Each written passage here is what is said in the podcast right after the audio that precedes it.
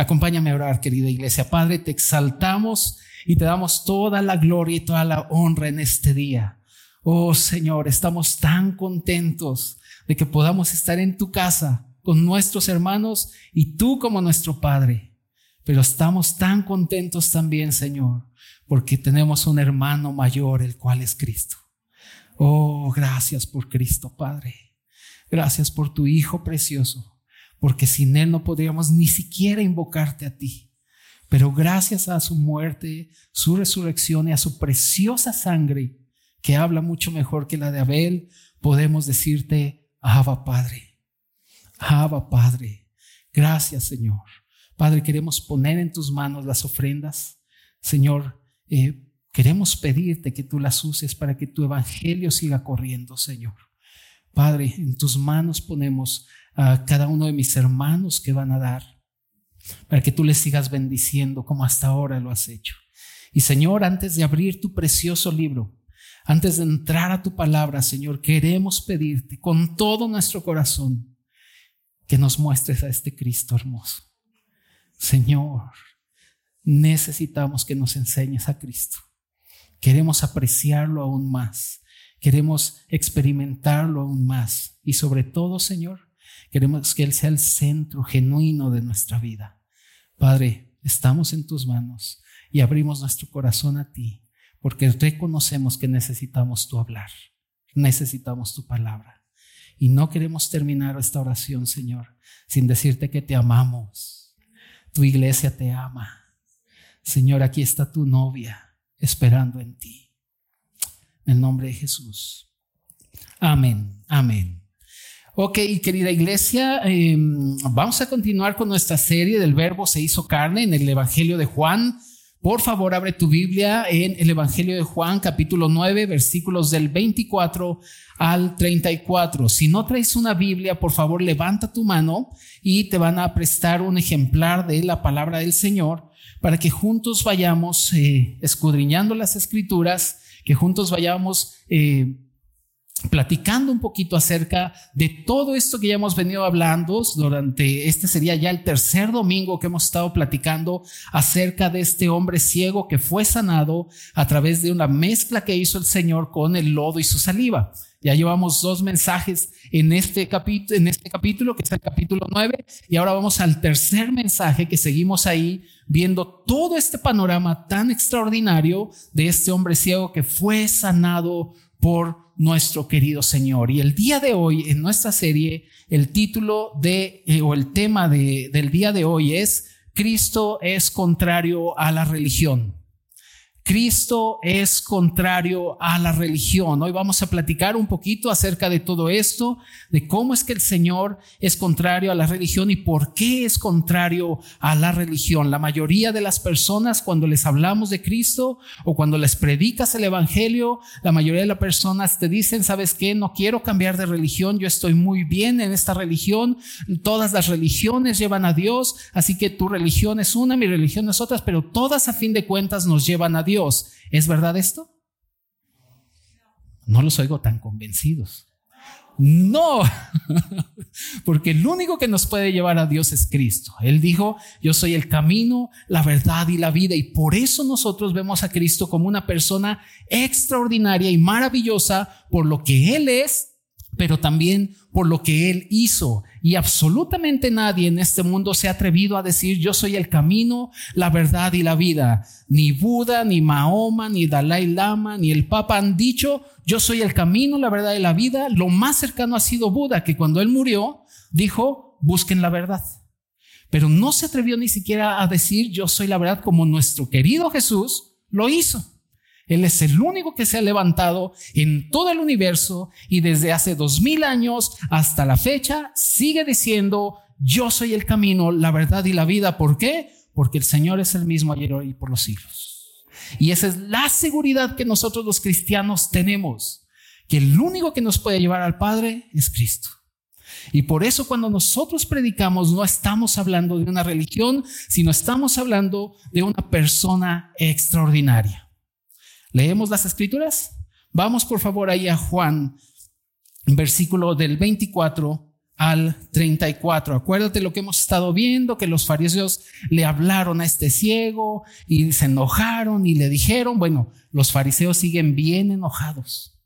Ahorita lo vas a ver que siguen bien enojados. Versículo 24 de Juan 9. Entonces volvieron a llamar al hombre que había sido ciego y le dijeron, da gloria a Dios.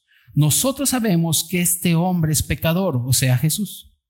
Entonces él respondió y dijo, si es pecador, no lo sé. Una cosa sé, que habiendo sido ciego, ahora veo. Le volvieron a decir, ¿qué te hizo? ¿Cómo te abrió los ojos? Él le respondió, ya os lo he dicho y no habéis querido oír. ¿Por qué? ¿Por qué lo queréis oír otra vez? ¿Queréis también vosotros hacer sus discípulos? Y le injuriaron y le dijeron, tú eres su discípulo, pero nosotros discípulos de Moisés somos. Nosotros sabemos que Dios ha hablado a Moisés, pero respecto a ese, no sabemos de dónde sea. Respondió el hombre y le dijo, pues esto es lo maravilloso, que vosotros no sepáis de dónde sea. Y a mí me abrió los ojos. Y sabemos que Dios no oye a los pecadores, pero si alguno es temeroso de Dios y hace su voluntad, a ese oye. Desde el principio no se ha oído decir que alguno abriese los ojos a uno que nació ciego. Si éste no, no viniera de Dios, nada podría hacer. Respondieron y le dijeron, tú naciste de todo en pecado y nos enseñas a nosotros. Y le expulsaron. Cristo es contrario a la religión. Cristo y la religión no se llevan. ¿Por qué? ¿Por qué Cristo es contrario a la religión? Bueno, querida iglesia, necesitamos ver lo que es la religión. La religión es laborar mucho sin apreciar a Cristo.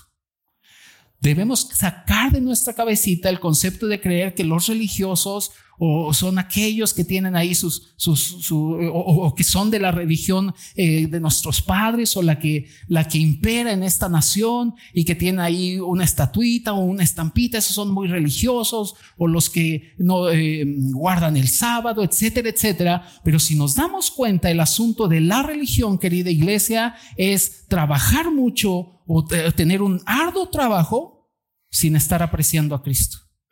¿Te acuerdas el mensaje en Apocalipsis a la iglesia de Éfeso? Que le dice el Señor, yo conozco tu trabajo, que has trabajado arduamente y que has hecho esto y que has hecho lo otro y que no soportas a los falsos apóstoles y que has trabajado y trabajado, pero tengo algo contra ti, que has olvidado tu primer amor.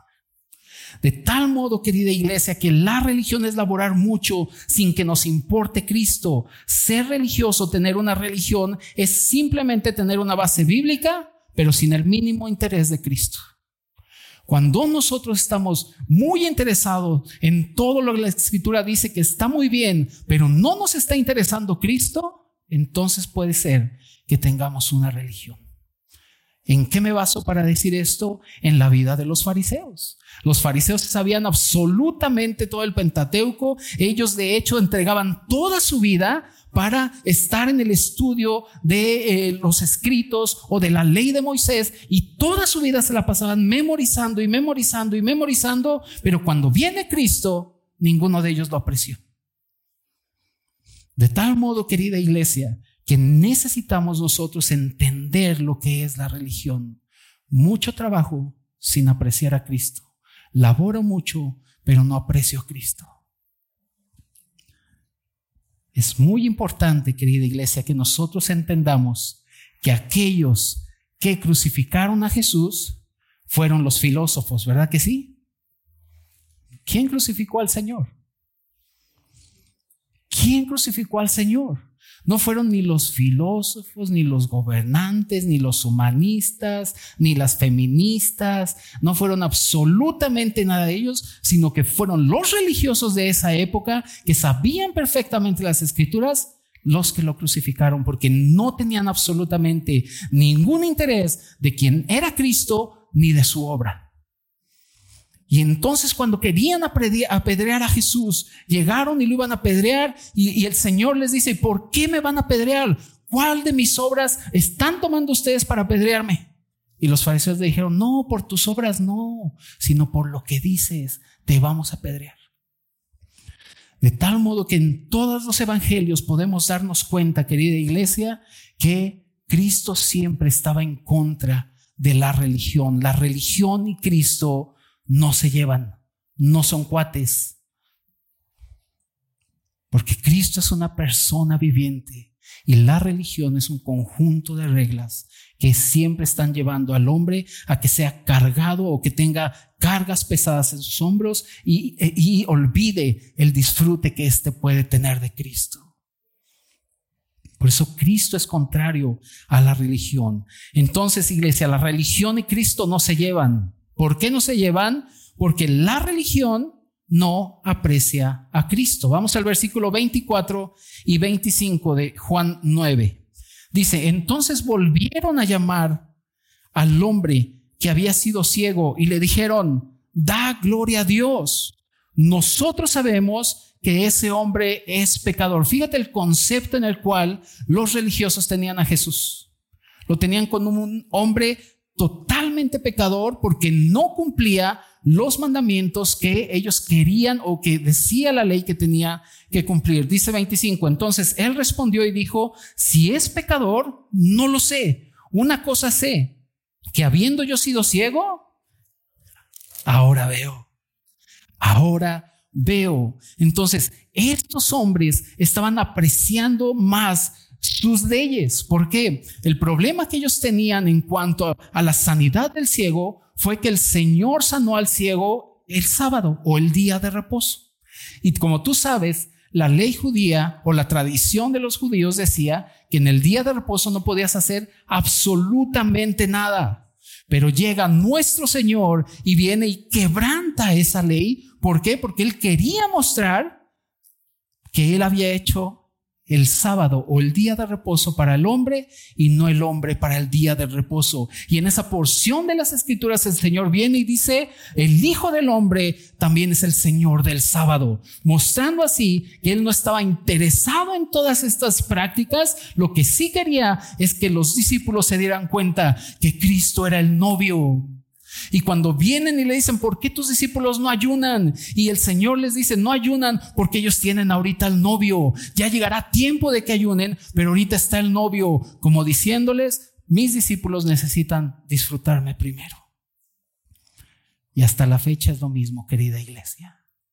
Tenemos que estar constantemente disfrutando a nuestro querido Señor.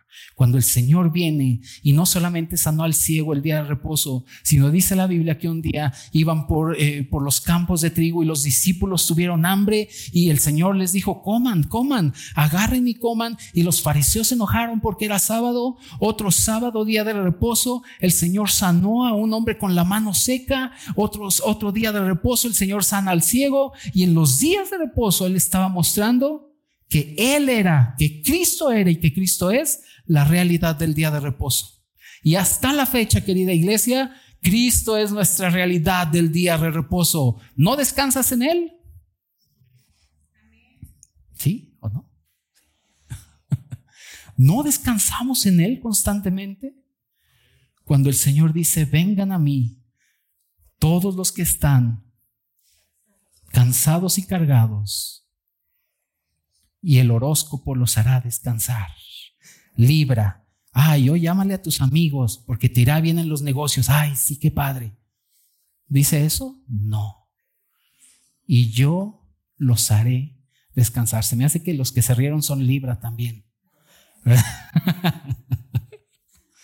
yo los haré descansar.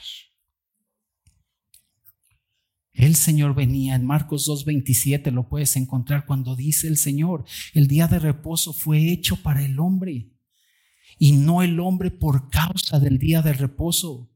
Por tanto, el Hijo del Hombre es Señor aún del día de reposo.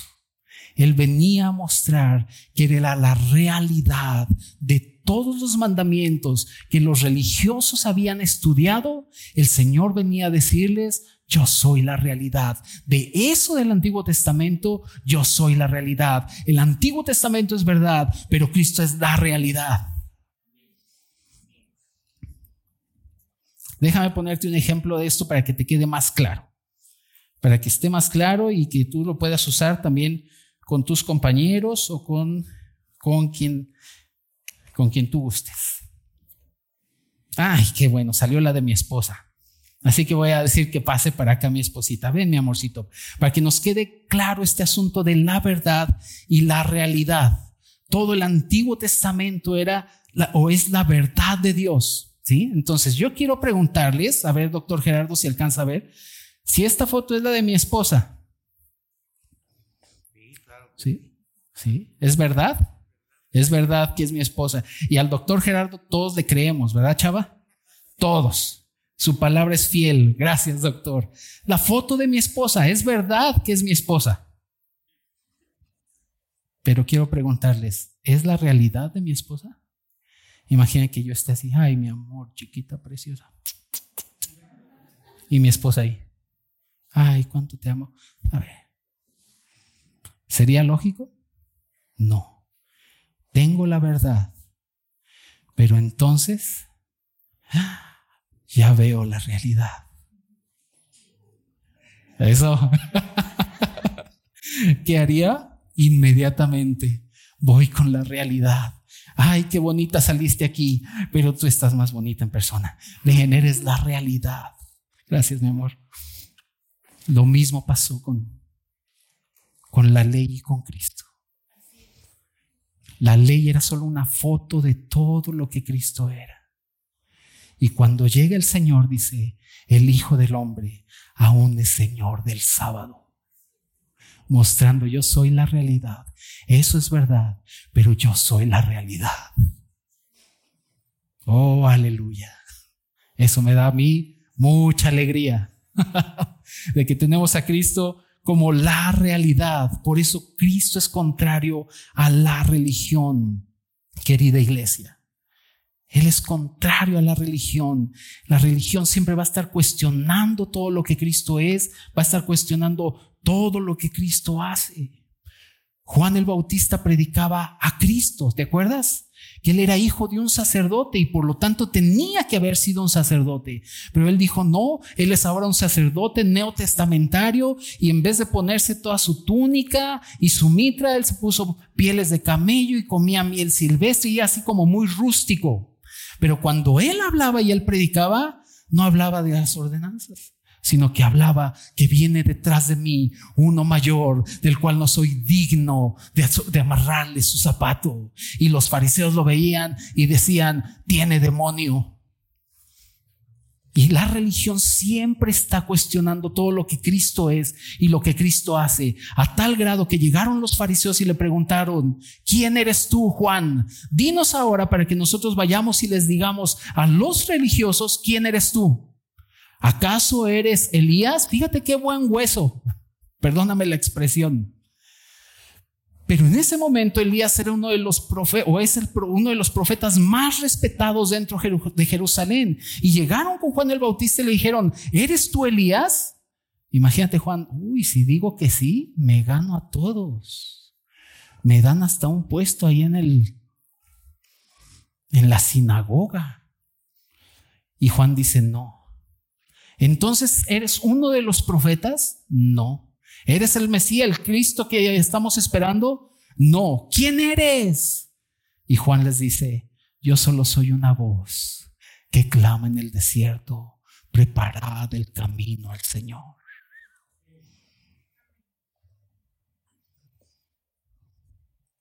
Cristo es contrario a la religión. Y la religión siempre va a estar cuestionando todo lo que Cristo es y todo lo que Él hace. Por eso cuando vieron al ciego, inmediatamente una y otra vez y otra vez le preguntarán, dinos quién te lo hizo, dinos esto, no sé quién me lo hizo, yo solo sé que era ciego y ahora veo, ay, y empiezan ellos a cuestionar, ese hombre es un pecador y empiezan a no apreciar todo lo que Cristo es. Y fíjate una cosa, querida iglesia para nosotros los creyentes. nuestro caminar cristiano no es un asunto de abstenerse de esto o abstenerse de aquello. Es un asunto de apreciar a Cristo. Si apreciamos a Cristo, aquellas situaciones que nos están costando trabajo vencer, sin que te des cuenta, las vas a dejar.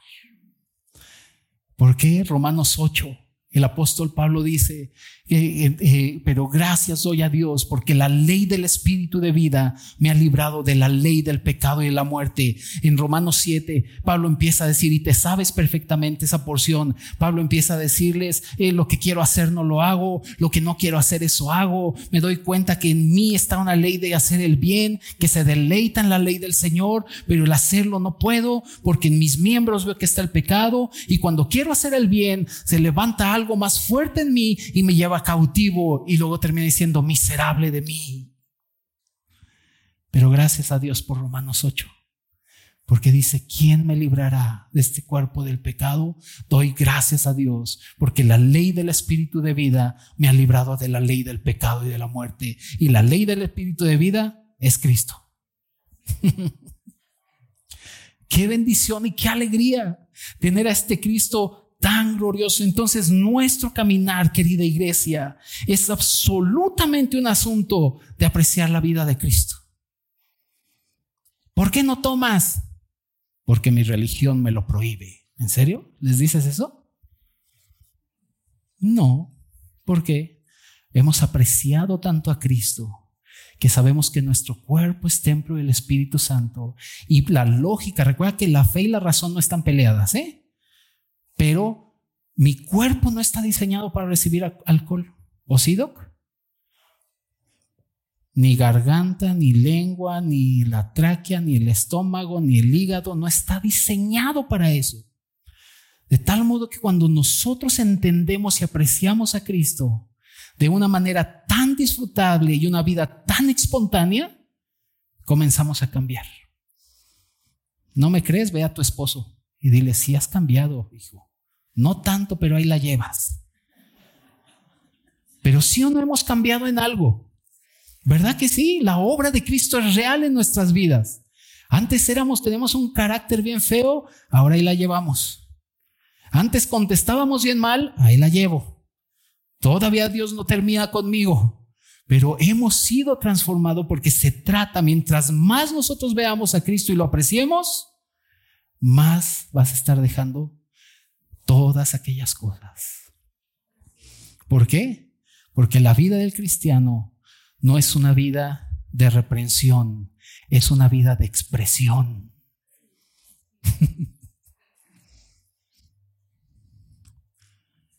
Por eso la religión y Cristo no se llevan.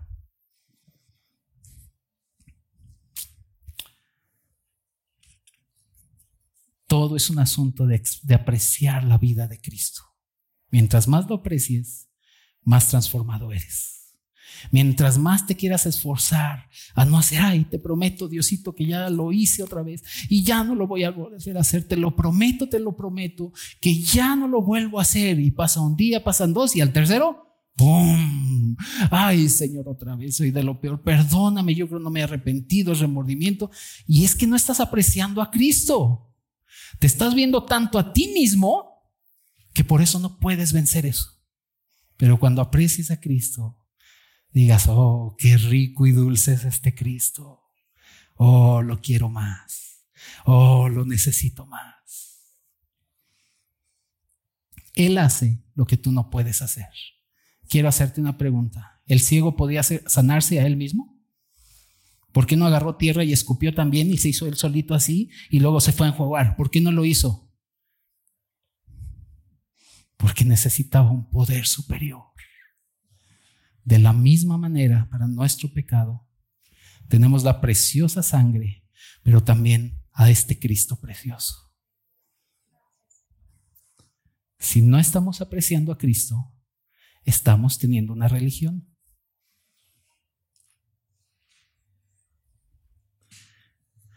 Así que querida iglesia, Cristo es contrario a la religión. La religión y Cristo no se llevan. ¿Por qué? Porque la religión ama más su costumbre que a Cristo. Vamos al versículo 26 al 29 de ahí de Juan. Versículos 26 al 29. Ya vimos que estos fariseos le estaban diciendo, este hombre es pecador, nosotros no apreciamos nada de lo que él es, ni de lo que hace, y vamos a seguir viendo lo que estos hombres dijeron en el versículo 26. Le volvieron a decir, fíjate ya, varias preguntas, los fariseos tuvieron pregunta y pregunta, y él les decía y les respondía, y no creían. Versículo 26, le volvieron a decir, ¿qué te hizo? ¿Cómo te abrió los ojos? Él les respondió, ¿qué? Ay, ya chole, ¿no? Ya, ya os lo he dicho y no habéis querido oír. Característica de la religión, no escuchan. No habéis querido oír. Luego dice, ¿por qué lo queréis oír otra vez? ¿Queréis también vosotros hacer sus discípulos? Dirían los jóvenes, los trolearon, se lo trolearon, dirían los jóvenes, ¿verdad? Versículo 28, y lo hicieron enojar tanto los fariseos, dice, y le injuriaron y dijeron, tú eres su discípulo, pero nosotros, discípulos de Moisés, somos. Nosotros sabemos que Dios ha hablado a Moisés, pero respecto a ese, o sea, Jesús, no sabemos de dónde sea. ¿Por qué? Porque la religión está más interesada en que se cumplan sus costumbres. Para ellos será muy difícil ver lo que la, la obra maravillosa de Cristo y a la misma persona de Cristo. Y siempre la religión va a estar desvirtuando tres cosas para que lo apuntes siempre va a estar desvirtuando tres cosas. Y esto lo vemos en las epístolas también, porque cuando empezaron a entrar maestros que estaban enseñando que tenían que guardar la tradición de judíos, que decían, sí crees en Cristo, pero te tienes que circuncidar, sí crees en Cristo, pero guarda el día de reposo, puedes creer en Cristo, pero tienes que hacer esto y esto y esto. Cuando empieza a entrar todo eso, los, los apóstoles inmediatamente empiezan a escribir las epístolas como si fuera una vacuna contra la degradación que estaba entrando. Y entonces los apóstoles comiendan a hacer esto. ¿Por qué? Porque siempre la religión quiere desvirtuar tres cosas. Número uno, la persona de Cristo. Número dos, la obra de Cristo. Y número tres, la gracia de Cristo. Y este es un peligro tremendo el que nosotros estemos más interesados en las costumbres, en las tradiciones, en mis opiniones, en mis conceptos, y estamos más interesados en eso que Cristo, hay un peligro tremendo, el cual Pablo describe en Segunda de Corintios. Y quiero invitarte, por favor, que pongas ahí tú un separador en el Evangelio de Juan y me acompañes a Segunda de Corintios, Segunda de Corintios 3, del 12 al 16, veamos el peligro tan grande y, el por qué los apóstoles fueron tan enfáticos a la hora de escribir las, las epístolas. Vemos, vamos a ver ahí por qué Pablo le dijo a los Gálatas, oh Gálatas insensatos, ¿por qué están siguiendo un evangelio diferente? No es que haya otro. Empezaron bien por el espíritu y ahora van por la carne. Y aquí en 2 de Corintios vamos a ver por qué fueron tan enfáticos. Primera de Juan, la unción está en vosotros. No tienen necesidad de que nadie les enseñe, porque la unción misma que está en vosotros les enseña todas las cosas respecto a Dios. Y, Primera de Juan se, escribió porque había muchos anticristos que estaban entrando queriendo desvirtuar todo lo que Cristo es. Y entonces Segunda de Corintios viene y por eso tú y yo debemos tratar siempre con esto. Si nosotros apreciamos más las costumbres, las opiniones y los conceptos más que Cristo y su obra, estamos teniendo una religión. Vamos allá. Dice 2 de Corintios capítulo 3, versículos del 12 al 16. 2 de Corintios 3 del 12 al 16. ¿Ya lo tienes? Dice, así que teniendo tal esperanza, usamos de mucha franqueza. y no como Moisés que ponía un velo sobre su rostro para que los hijos de Israel no fijaran la vista en el fin de aquello que había de ser abolido. O sea, no fijen la vista en lo que iba a ser abolido, en la ley. No queremos que fijes ahí la vista. Versículo 14. Pero el entendimiento de ellos se embotó ¿Qué quiere decir la palabra embotar? Si quieres para que lo apuntes ahí en tu Biblia. La palabra embotar quiere decir perder percepción. ¿Y qué es la percepción? La percepción es una imagen mental que tú te haces. Por ejemplo, te dicen, ¿y cómo percibes esto? Bueno, yo lo percibo así, así, asado. Pero estos hombres, el pueblo de Israel, perdió la percepción. Su entendimiento se embotó. Y entonces sigue diciendo el apóstol Pablo, porque hasta el día de hoy, cuando leen el antiguo pacto, ¿qué dice? Les queda el mismo velo.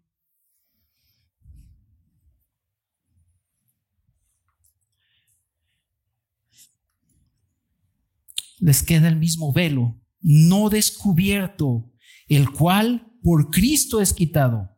Y aún hasta el día de hoy, cuando se lee a Moisés, y otra vez dice, el velo está puesto sobre el corazón de ellos. Pero, dice, pero cuando se conviertan al Señor, el velo se quitará. De todo modo que el pueblo de Israel comenzó a poner su mirada más en la ley y la ley y la ley y la ley y querían más la ley y dejaron a un lado al Señor y su presencia. Por tal razón Dios venía y les decía, estoy hastiado de todos sus sacrificios, de todo lo que ustedes hacen, ya no lo soporto. ¿Por qué? Porque ellos estaban metidos en lo que iba a ser abolido, que era la ley, y no en Cristo, y no en Dios.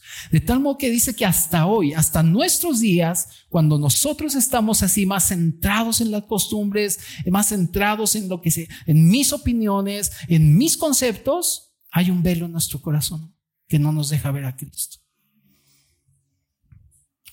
Y entonces, ¿qué necesitamos? Necesitamos, querida iglesia, la revelación acerca de Cristo. Y cuando hablo de revelación, no me estoy refiriendo a como en muchas iglesias se predica, Dios me reveló que iba a caer polvito de oro hoy. Y ahí estamos.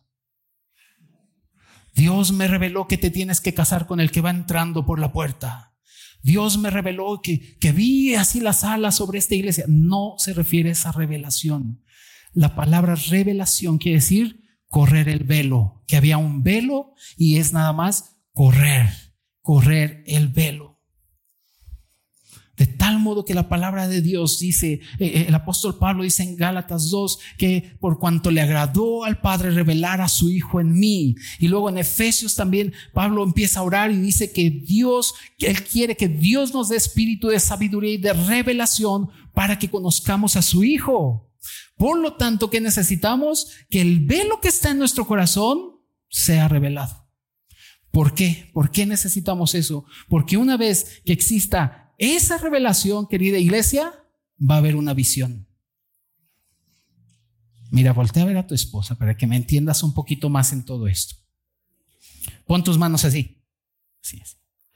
Así. Y ve a tu esposa o a tu hija, quien esté. Y ahora revela. Ay, esto es muy importante, querida iglesia, y no lo digo yo, la palabra del Señor lo muestra claramente, que necesitamos primeramente la revelación de todo lo que es Cristo para entonces poder tener la visión de lo que Cristo es y podamos seguir adelante. Mira, querida iglesia, por favor, eh, acompáñame. Acompáñame por favor al libro de Hechos para que veamos este asunto. Hechos 26. Hechos 26. Del 9 al 19, para que veamos cómo el Señor se lo mostró al apóstol Pablo y cómo nosotros aún necesitamos de esta revelación y de esta visión. Si no tenemos esta revelación y esta visión, difícilmente vamos a poder amar más a Cristo que nuestras costumbres. Recuerda que la religión ama más su costumbre que a Cristo. ¿Ya lo tienes? Hechos 26, del 9 al 19. Vamos a leer, son un poquito de versículos, pero está narrando el apóstol Pablo cómo fue su conversión. Dice, yo ciertamente está, está, está, defendiéndose contra el rey Agripa, porque estaba en la cárcel y está presentando defensa. Dice, yo ciertamente había creído mi deber hacer muchas cosas contra el nombre de Jesús de Nazaret, lo cual también hice en Jerusalén.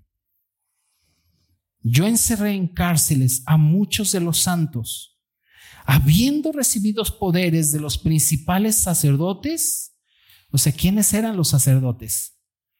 Eran los religiosos de esa época, ¿verdad? Recibí poderes de los principales sacerdotes y cuando los mataron, yo di mi voto. Y muchas veces, castigándolos en todas las sinagogas, los forcé a blasfemar y enfurecido sobremanera contra ellos, los perseguí hasta en las ciudades extranjeras. O sea que Pablo, de acuerdo a la descripción que él da, el apóstol Pablo o eh, Saulo, como era llamado antes, era un fariseo de fariseos, una persona que sabía perfectamente las escrituras y pero no apreciaba a Cristo. Estaba más centrado en sus costumbres que en Cristo. Y dice que estaba enfurecido en gran manera. Seguimos leyendo. Versículo 12. Ocupando en esto, iba yo a Damasco con poderes y en comisión de los principales sacerdotes. Cuando a mediodía, oh rey, yendo por el camino, vi una luz del cielo que sobrepasaba el resplandor del sol, la cual me rodeó a mí y a los que iban conmigo. Y habiendo caído todos en tierra, oí una voz que me hablaba y decía en lengua hebrea, Saulo, Saulo, ¿por qué me persigues? Dura cosa te es dar cosas contra la legión. Yo entonces dije, Ah, yo te conozco. Dijo es, toda mi vida he estudiado acerca de ti, oh Señor. ¿Le dijo eso? ¿Qué le dijo Pablo? ¿Quién eres? Empezaba el apóstol Pablo a tener una revelación de quién era el Señor. Dice, em, ¿quién eres, Señor? Y el Señor dijo, yo soy Jesús a quien tú persigues. Pero levántate y ponte sobre tus pies, porque para esto me he aparecido a ti, para ponerte por ministro y testigo de las cosas que has visto y de aquellas en que me apareceré a ti, librándote de tu pueblo y de los gentiles, a quienes ahora te envío para que abra sus ojos, para que se conviertan de las tinieblas a la luz y de la potestad de Satanás a Dios, para que reciban por la fe que es en mí perdón de pecados y herencia entre los santificados. Ahí está la revelación. Y ahora fíjate lo que dice, por lo cual, oh rey Agripa, no fui rebelde. ¿A qué? A la visión celestial. Primero la revelación y después la visión. Mira, es como el matrimonio. Todos los que estamos casados. O déjame platicarte cómo me fue a mí. yo conocí a mi esposa ahí en la UNAM. Entonces yo estaba trabajando ahí en la UNAM y hubo cambio de administración. Y entonces se fue el que era mi jefe y llegó una jefa y trajo, trajo, trajo a todo su equipo. Y entre su equipo, ¿quién creen que venía? La licenciada Valadez, así la conocíamos. La licenciada Valadez llegó y, ay, hola licenciada, ¿cómo estás? Mucho gusto. Señor Che, ya me decía, y ahí trabajábamos. Pero pasaron unos meses y de pronto el Señor me la empezó a revelar.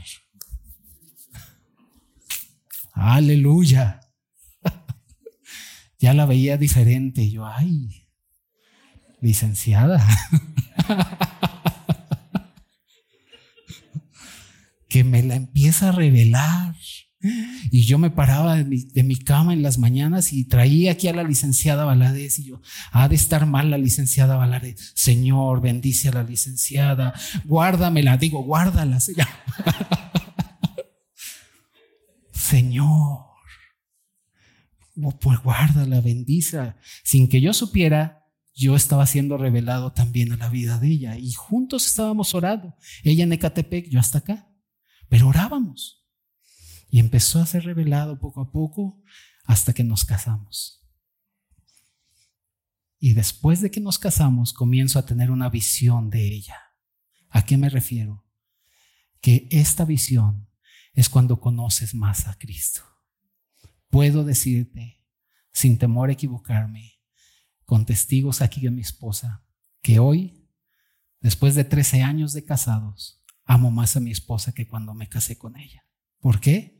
porque ahora la conozco más. Porque ahora sé cómo vive, sé cómo camina, sé que, que le enoja, sé que le gusta, sé que no le gusta y todo eso yo lo amo tanto.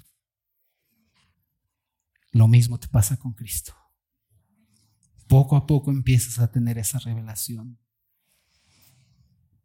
Y cuando empiezas a tener la visión de Él, le dices, te amo tanto, Señor.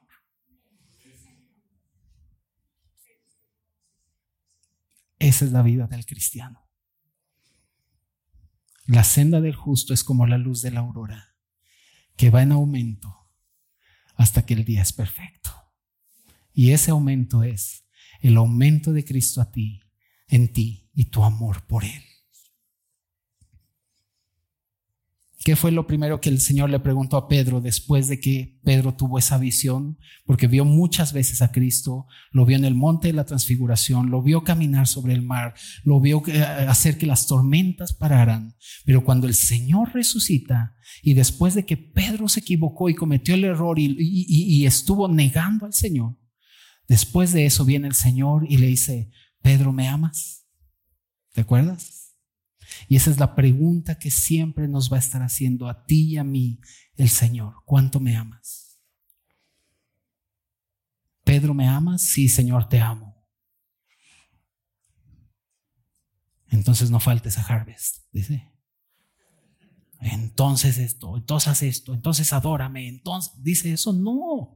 Dice, me amas, te amo, Señora, apacienta mis ovejas. Y la única manera en que nosotros nos vamos a apacentar es por medio de la vida de Cristo. Por eso necesitamos que Cristo sea revelado, para que lo podamos ver bien. Y entonces hagamos a un lado todas estas costumbres y digamos, Señor, tú eres nuestro Señor.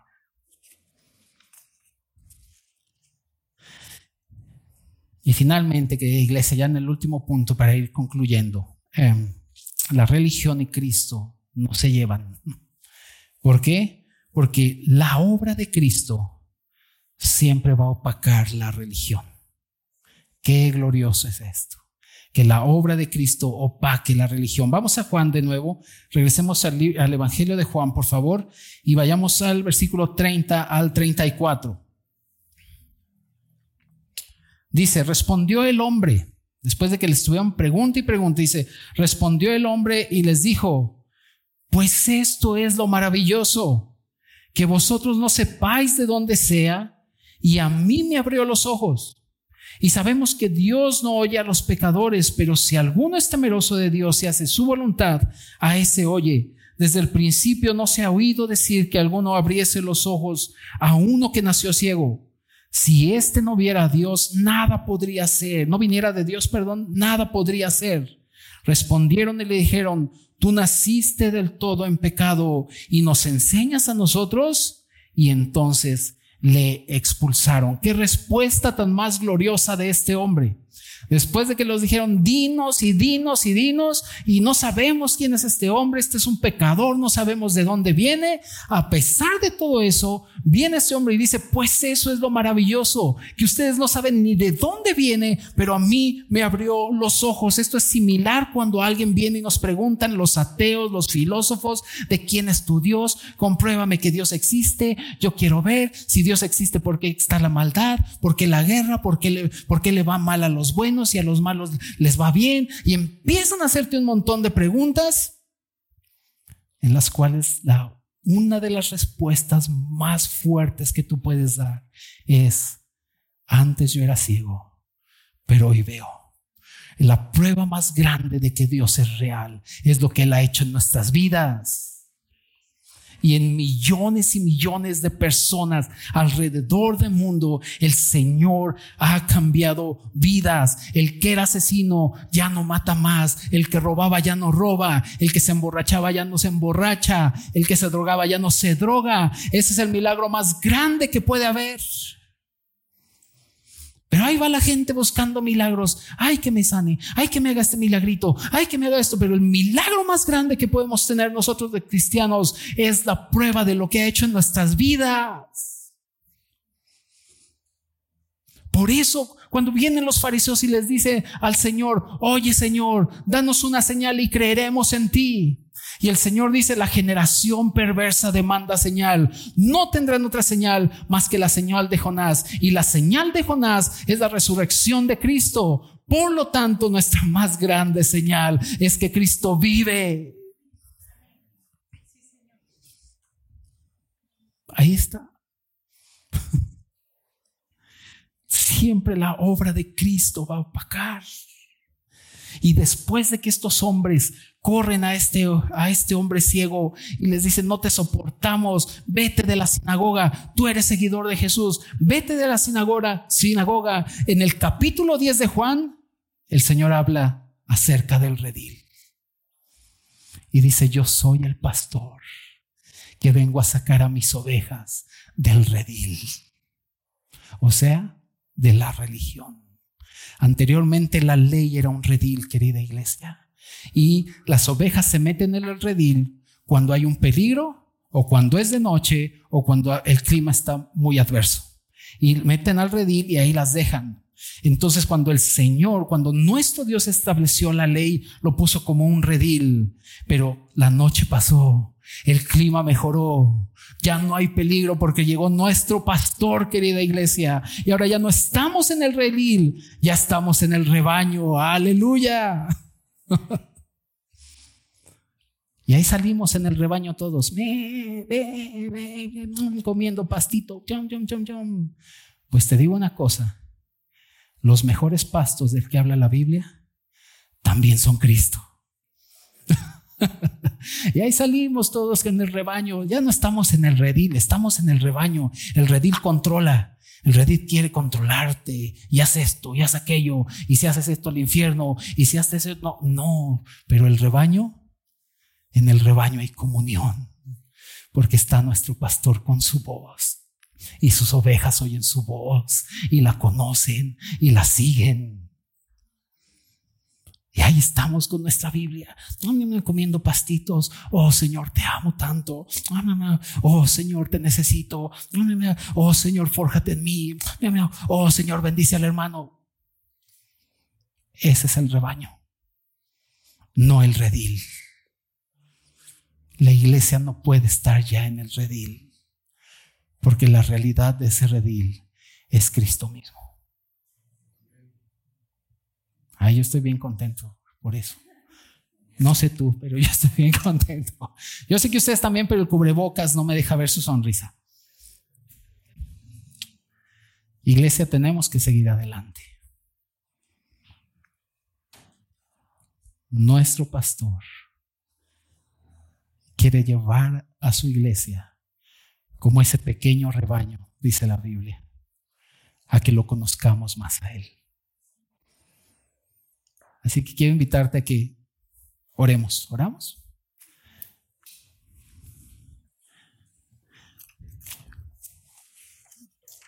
El asunto de la religión es algo muy, muy delicado. Y es algo que se esconde mucho. Por eso necesitamos la luz de Cristo. Dice la Biblia, primera de Juan, que si andamos en luz, como Él está en luz, comunión tenemos los unos con los otros. Y la sangre de, su Hijo Jesucristo nos limpia de todo pecado. Así que necesitamos tener esta revelación de quién es Cristo para nosotros. El domingo pasado hablamos de la gran pregunta. ¿Se acuerdan la gran pregunta? ¿Quién dice la gente que soy yo? Y esa es una pregunta que también se la sigue haciendo a la iglesia. ¿Quién es Jesús para ti? Vamos a inclinar nuestro rostro, querida iglesia, y oremos a nuestro querido Señor. Padre, te damos gracias por la bendición que nos das de poder abrir tu palabra. Señor, ayúdanos, ayúdanos a apreciarte más que cualquier cosa, Señor. Señor, ayúdanos a atesorarte más a ti que cualquier costumbre o cualquier opinión o concepto que podamos tener. Señor, gracias porque tu obra opaca, opaca la religión. Señor, queremos laborar para ti, pero amándote primero a ti. Todo se trata de vivirte a ti, Señor. Y queremos vivirte, Padre, a ti. Bien lo dice tu palabra, Padre. Con Cristo estamos crucificados y ya no vivimos yo, más Cristo vive en nosotros. Padre, y cuando dices ahí en tu palabra en Colosenses que cuando Cristo nuestra vida se manifieste, Señor, entendemos que se trata de vivirte a ti. Gracias porque nos has sacado del redil. Señor, gracias porque nos has llevado a mejores pastos. Y aquí estamos, Señor. Queremos ser alimentados y nutridos por esos mejores pastos, Señor. Aquí está tu iglesia, delante de ti, Señor. Pidiéndote, Padre, que nos sigas bendiciendo con tu presencia. Porque entendemos claramente, Señor, que Podemos tener muchos planes, pero sin tu presencia, Señor, de nada sirve. Sin tu bendición de nada sirve. Señor, porque si tú no edificas la casa, Señor, en vano trabajaremos. Llévanos a la realidad de entender de que no es con, con espada ni con fuerza, sino con tu espíritu. Por favor, Señor. Te lo pedimos, Padre, en el nombre de Jesús. Amén. Amén.